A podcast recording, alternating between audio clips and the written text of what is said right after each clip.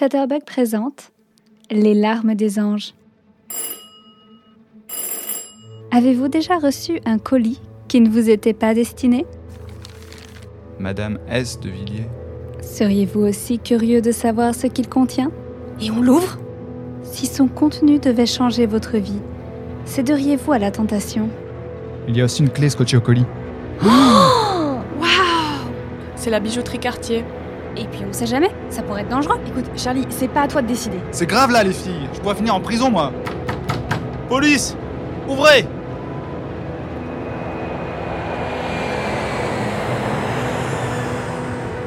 historia más triste. Oui, les services secrets français. Je sais. Les mains en l'air Un simple paquet peut-il vraiment changer votre vie?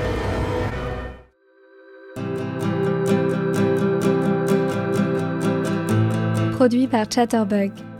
Les larmes des anges est un podcast de fiction pour des apprenants de français de niveau B2 à C1.